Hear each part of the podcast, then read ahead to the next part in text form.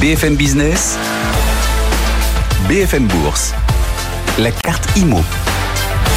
Travaux. Tout le monde n'a que ce mot à la bouche du fait de la rénovation énergétique, du fait aussi des avantages fiscaux liés aux travaux. Jean-Marc Le Prado vient de nous rejoindre. Bonjour Jean-Marc. Bonjour Guillaume. Président, bonjour président du cabinet Enola. On a une série de questions à vous poser sur l'intérêt de réaliser des travaux euh, quand on est investisseur locatif, notamment. On va faire un, un oui-non pour les bailleurs. Est-ce que vous êtes prêts? Oui. Alors déjà, ça commence bien. Oui. Ce oui-non, c'est parti. Je suis investisseur locatif. Faire des travaux dans mon appartement à usage locatif est-il toujours intéressant? Alors, euh, euh, désolé, oui et non. euh, c'est souvent intéressant. Je dirais que c'est parfois strictement impératif. Par exemple, lorsqu'on récupère un appartement entre deux locataires et qu'il a été euh, relativement dégradé, donc là, il n'y a pas d'ambiguïté, il faut faire des travaux. Je dirais que ça peut être également euh, une bonne solution pour ne pas baisser son loyer, parce qu'on a tendance à voir aussi dans le temps d'un investissement que bah, les dégradations successives font que ça peut avoir des conséquences assez euh, négatives sur le montant du loyer. Donc faire des travaux pour retrouver un montant de loyer initial me paraît pertinent. Parfois même faire des travaux pour augmenter légèrement, voire beaucoup, euh, le loyer en question. Donc presque toujours le cas.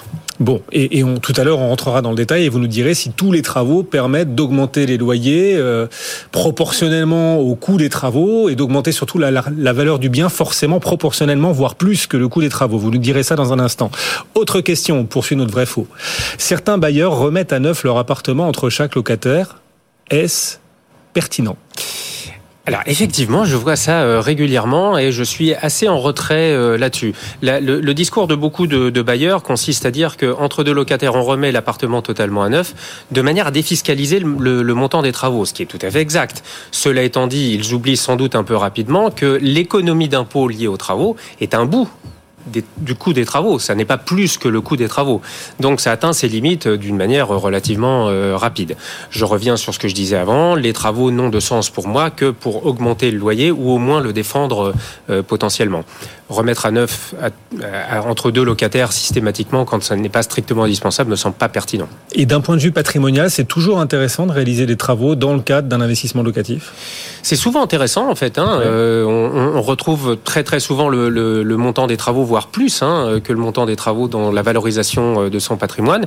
Deux choses néanmoins, c'est extrêmement vrai lorsqu'on veut vendre, lorsqu'on est prêt à vendre son bien. Le dernier locataire est sorti ou on l'a fait sortir à l'échéance de son bail. On fait des travaux de remise à niveau de l'appartement avant de le mettre en vente. J'ai constaté historiquement qu'on a une vraie valeur euh, dessus. En revanche, sur les travaux en cours de vie, euh, je, je, serais un petit peu plus euh, en retrait ah dans oui. la mesure où ce qui me semble important, c'est vraiment d'adapter le standing de son appartement au standing des parties communes. Je vois une erreur fréquente chez beaucoup d'investisseurs qui consiste à faire des travaux de remise en état vraiment lourds dans un, pour en faire un très très bel appartement avec des parties communes qui sont finalement relativement médiocres. Et là, pour le coup, il y a un décalage. Très souvent, on retrouve pas, on retrouve pas la valeur de ça dans son patrimoine. Ah oui, d'accord. Donc il y a quand même le poids des parties communes. Le poids quand elles sont un peu, euh, un peu dégradées comparativement à l'état du bien, du bien, de l'appartement, du logement remis à neuf ou rénové en tout cas à l'occasion des travaux. Je, je trouve ça extrêmement clair, oui. D'un point de vue fiscal, on poursuit notre vrai faux, hein. notre oui non, pour être plus précis. D'un point de vue fiscal, est-il toujours intéressant de réaliser des travaux dans le cadre d'un bail? Alors dans la quasi-totalité des cas, oui. Euh, que l'on soit d'ailleurs en location nue ou en location meublée, la, la, la, mécanique est un peu différente, mais dans les deux cas, on va retrouver de l'économie d'impôt. Si on fait des travaux et qu'on est en location nue, on va générer, on va passer le montant de ces travaux en charge l'année euh, durant laquelle on fait euh, ces travaux. Ça va éventuellement générer un déficit ou au moins diminuer le montant de l'excédent foncier qu'on va toucher. Donc, on va faire une économie d'impôt. Pour faire simple, vous prenez votre tranche marginale d'imposition et vous rajoutez euh, la CSG CRDS de 17 et quelques pourcents, et c'est l'équivalent de votre économie d'impôt. Si vous dépensez 1000 et que vous êtes dans une TMI à 30, vous allez globalement récupérer la moitié euh, de votre coût de travaux l'année d'après. Si on est en location meublée, la mécanique est un peu différente. On va amortir les travaux. Donc on va les récupérer. On va récupérer cette économie d'impôt, mais un peu plus loin dans le temps. Et ce qui est intéressant, c'est que vous nous parlez, euh, riche d'une expérience longue hein, dans cet univers euh, du bail et de l'investissement euh, locatif. Ça fait combien de temps que vous travaillez dedans? Ça, ça fait une petite trentaine d'années. Petite trentaine d'années, au contact direct des clients. Voilà, vous n'êtes pas oui. en train de nous réciter euh, le, le, catéchisme de l'investisseur immobilier. Non, non, c'est de la pratique, c'est oui. du retour d'expérience dont vous nous faites part aujourd'hui. Oui, oui, absolument. C'est de cette manière-là que j'ai monté mon, mon, petit cabinet à l'époque. Alors, on va continuer justement de, voir comment vous sentez les choses du haut de ces 30 ans d'expérience dans l'investissement locatif avec cette question puis-je faire des travaux avec un locataire encore présent dans les lieux? Alors oui, oui, oui, aucun, aucune difficulté évidemment en dehors des difficultés techniques qui consistent à faire les travaux avec euh, un, habitant à l'intérieur. Donc ça peut poser des problèmes de d'organisation euh, des travaux, mais d'un point de vue technique, il n'y a évidemment aucun souci. Parfois c'est euh, indispensable. Si vous êtes aujourd'hui propriétaire d'une passoire thermique, bah, et si vous voulez continuer à louer, il n'y a pas 36 solutions. Il faut faire des travaux de remise de remise aux normes de votre appartement. Et comment ça se passe du coup? Il paye toujours un loyer même s'il y a des travaux? Le loyer est minoré? Enfin comment ça se passe C'est une discussion. Alors après, sans, sans rentrer dans des éléments juridiques que je maîtrise pas d'ailleurs, Hein, mais euh, c'est une discussion avec le locataire. Parfois, il est indispensable bah, euh, d'occuper le locataire, enfin de, reloger le locataire ailleurs en attendant, si ce sont des travaux qui sont extrêmement lourds, ou de le faire par étapes, de manière à le laisser vivre dans une partie de l'appartement pendant qu'on est en train de, de restaurer l'autre. Donc c'est nécessairement compliqué, mais techniquement, euh, pas, pas de difficulté particulière. Dernière question, puis-je augmenter mon loyer comme je l'entends après les travaux?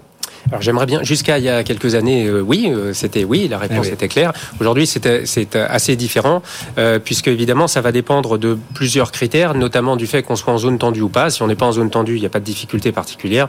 On, on, fixe son loyer et son nouveau loyer comme on veut.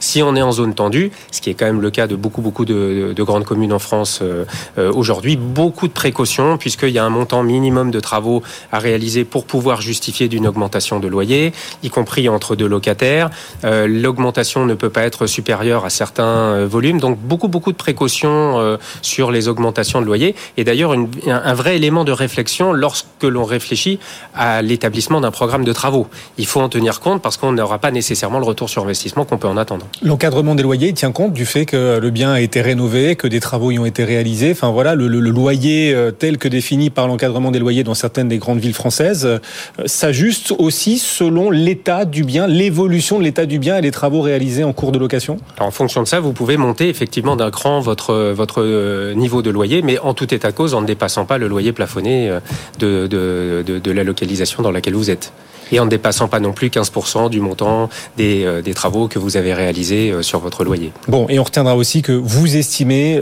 parfois peu pertinent de réaliser des travaux importants lorsque les biens, les parties communes de la résidence, les parties communes de l'immeuble, elles sont en mauvais état. Ça sert à rien de faire des travaux pour euh, proposer un, bien, un logement parfait si les parties communes, elles, ne suivent pas. Vous dites, on ne s'y retrouve pas financièrement. On a du mal à reporter le coût des travaux pleinement, voire au-delà du coût des travaux, sur le prix et la valeur du bien. C'est vraiment ce que j'expérimente, y compris dans la valeur euh, du bien euh, lorsqu'on veut le revendre à terme. La, la, la, qualité des parties communes, la qualité de l'immeuble en lui-même est un élément extrêmement important dans la constitution du prix d'un bien. Le cabinet Enola, Jean-Marc Leprado en est le président. Culower aussi que vous accompagnez. Merci beaucoup Jean-Marc d'être passé nous voir sur le plateau de BFM Business.